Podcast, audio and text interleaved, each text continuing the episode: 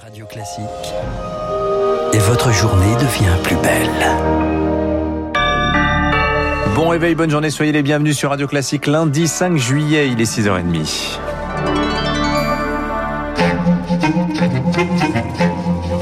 6h30, 7h30, la matinale de Radio Classique avec Dimitri Pavlenko. Ce matin, alors que débutent les grandes vacances pour euh, nombre d'entre vous, les croisières reprennent après 17 mois d'arrêt, Charles Bonner. Un mode de voyage en plein essor ces dernières années. Un demi-million de Français prennent le large chaque année dans ces villes flottantes selon les professionnels du secteur. Euh, pour cette reprise, protocole sanitaire très strict, test antigénique à l'embarquement, plus un autre 48 heures avant pour les non-vaccinés, jauge limitée à 70% pour les passagers, parmi lesquels Stéphane Burgat qui était au départ d'un bateau hier à Marseille. Un café, une cigarette sur le pont supérieur du navire, Guillaume et Ismaël sont soulagés d'accéder enfin à bord après un embarquement retardé par le protocole sanitaire. Un peu compliqué l'embarquement, euh, là on a mis 3h20 pour monter. Franchement, euh, fallait le mériter, mais on est à bord, on va profiter pendant une semaine. Ce sera les vacances. Protocole qui reste également très strict une fois à bord. L'équipage, euh, quand on peut oublier le masque, euh, nous le rappelle gentiment. Lors des déplacements, il faut porter le masque. Ils sont quand même assez vigilants sur le respect des gestes. On doit montrer patte blanche, il y a prise de température. Des contraintes supplémentaires, mais qui ont plutôt tendance à rassurer les croisiéristes, comme Patrick. Alors c'est vrai, c'est un petit peu contraignant, notamment au niveau du buffet. Où avant, on pouvait se servir tout seul, mais on fait, bon, écoutez, euh, comme on dit, la santé n'a pas de prix. hein. Et le point sensible qui sera surveillé de très près, ce seront les escales qui vont se dérouler en mode bulle sanitaire, c'est-à-dire sans contact extérieur, selon le directeur de MSC, Patrick Pourbet. Quand on arrive dans un port, qu'est-ce qu'on fait? On casse la bulle? Non, 25 à 35 passagers maximum, autocar complètement nettoyé, l'hôtesse, euh, le guide, le chauffeur, tout le monde est testé. Et les passagers récalcitrants sont prévenus, s'ils quittent cette bulle sanitaire, ils ne seront pas autorisés à remonter à bord. Le reportage de Stéphane Burgat. Le festival d'Avignon, lui, commence aujourd'hui également. 75e édition, 46 spectacles, 310 représentations. Le public est là, se réjouit le directeur Olivier Pis dans la Croix ce matin. Le festival se tient jusqu'au 25 juillet avec euh, comme thème cette année se souvenir de l'avenir. Le monde de la culture reprend donc des, couleurs euh, du théâtre et de la musique. Ce week-end, les boîtes de nuit rouvrent J-4 avant la fièvre du vendredi soir. En tout cas sur le papier, car trois quarts des établissements pourraient rester fermés jusqu'à septembre. La faute à un protocole sanitaire jugé trop contraignant. Jauge à 75%, passe sanitaire demandé, mais les jeunes sont peu vaccinés les tests pas forcément anticipés. Euh, Mathieu Lebrun gère la boîte de nuit Le Milton, c'est à Saint-Lô en Normandie. Encore sûr de rouvrir. Ça nous fait peur de réouvrir. Le pass sanitaire qui euh, nous oblige à avoir des gens vaccinés de doses. Très peu de 18-30 ans sont vaccinés et c'est notre cœur de cible. Les PCR, euh, 48 heures, euh, les gens vont oublier euh, le vendredi d'aller faire un test pour être tranquille tout le week-end. Enfin, il y en a peu qui vont le faire. La réduction de jauge, je pense à tous ces petits établissements, peu de clients, donc euh, la rentabilité ne sera pas au rendez-vous. Donc euh, oui, euh, tout est bien réuni pour qu'on qu'on n'ait pas grand monde.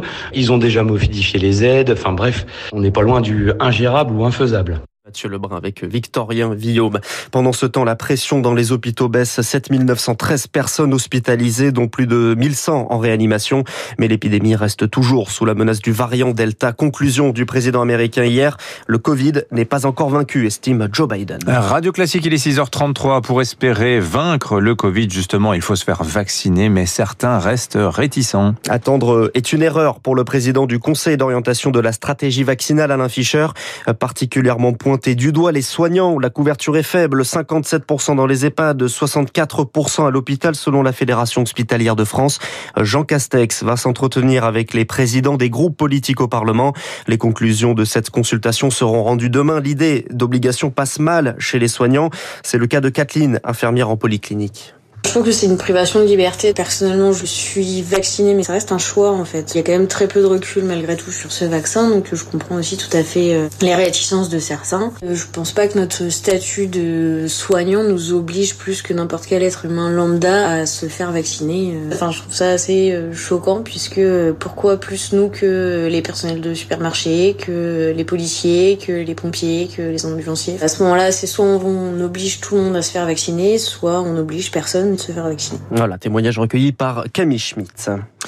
Euh, je ne sais plus où nous en sommes. Le, Le gouvernement, gouvernement annonce un plan pour 1000 petites gares. Un investissement à 7 milliards d'euros avec la promesse du ministre des Transports Jean-Baptiste Djebari de redynamiser les gares. Bonjour Cyprien Pézé. Bonjour Charles. Ce plan fait suite à des critiques sur des inégalités de traitement. Oui, du personnel dans les gares partout où ce sera pertinent.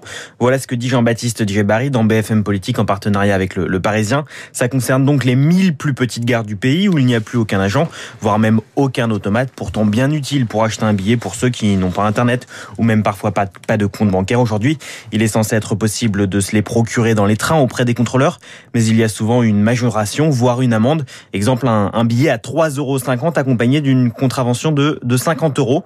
Des inégalités entre voyageurs que pointait jeudi dernier la défenseur des droits. Ce sont des situations insupportables, reconnaît le ministre des Transports. Il y aura donc un volet renforcement de la présence humaine dans un plan de 7 milliards d'euros déjà présenté le mois dernier. Et ces 1000 petites gares vont devenir des pôles de services publics où le guichetier SNCF jouera en fait aussi le rôle de, de postier ou d'agent de la CAF, même si à ce stade le, le ministre ne présente aucun calendrier. Cyprien Pézril. Merci Cyprien. Suite de la visite d'État de Sergio Mattarella à Paris, le président italien reçu aujourd'hui à l'Elysée. Il dînera ce soir en compagnie d'Emmanuel Macron avec un, un, traité de coopération qui devrait voir le jour dans les euh, mois qui viennent. À Chypre, c'est le pire incendie depuis des décennies. Des pans entiers du massif du Trodos partis en fumée depuis samedi. Quatre personnes ont perdu la, vue, la vie. Le feu était quasiment maîtrisé hier avec l'aide d'autres pays. Joël Dallègre est maîtresse de conférence émérite à l'INALCO. Il y a huit villages qui ont été évacués. Entre 50 et 100 maisons auraient été euh, détruites. Chypre a fonctionné avec euh, ses propres ressources, euh, ses hélicoptères porteurs d'eau et quelques avions. Et donc depuis dimanche matin sont arrivés deux Canadaires grecs, puis deux Canadaires israéliens. Chypre est une île extrêmement sèche, donc il y a plusieurs mois qu'il n'y a pas plu. Et ça rend évidemment les incendies plus graves. Et puis on termine avec le sport et le Tour de France. Le tenant du titre, Tadej Pogacar, peut-il encore perdre la grande boucle. Après neuf étapes, il compte deux minutes d'avance sur son dauphin Ben O'Connor.